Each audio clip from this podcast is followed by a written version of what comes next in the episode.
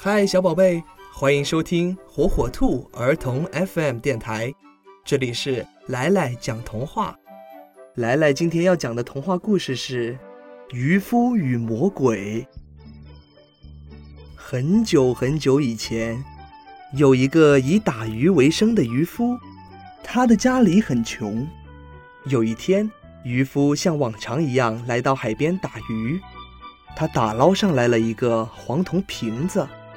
黄铜瓶子的瓶口用锡纸封着，渔夫用小刀慢慢撬去了锡纸，只见瓶子里冒出了一股青烟，幻化出一个巨大的魔鬼。渔夫非常害怕，吓得浑身发抖。这时，魔鬼恶狠狠地对渔夫说：“渔夫，我要马上杀死你！”渔夫不解地问。我明明救了你的性命，你为什么要杀我呢？魔鬼回答：“我以前是一个邪恶的神，做了许多坏事。天神为了惩罚我，把我关进铜瓶子里，然后用锡纸封住，丢进了海里。在第一个一百年里，谁要是救了我？”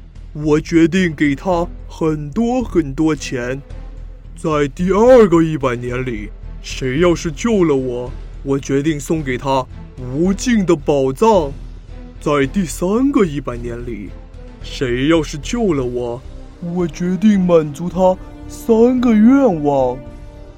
可是，一直没有人来救我，我很生气。现在我决定，谁要是救了我。我就杀了谁。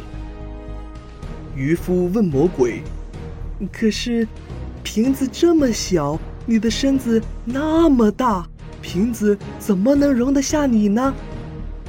魔鬼马上化成了一股青烟，飘进了瓶子里。渔夫赶忙用锡纸封住了瓶口。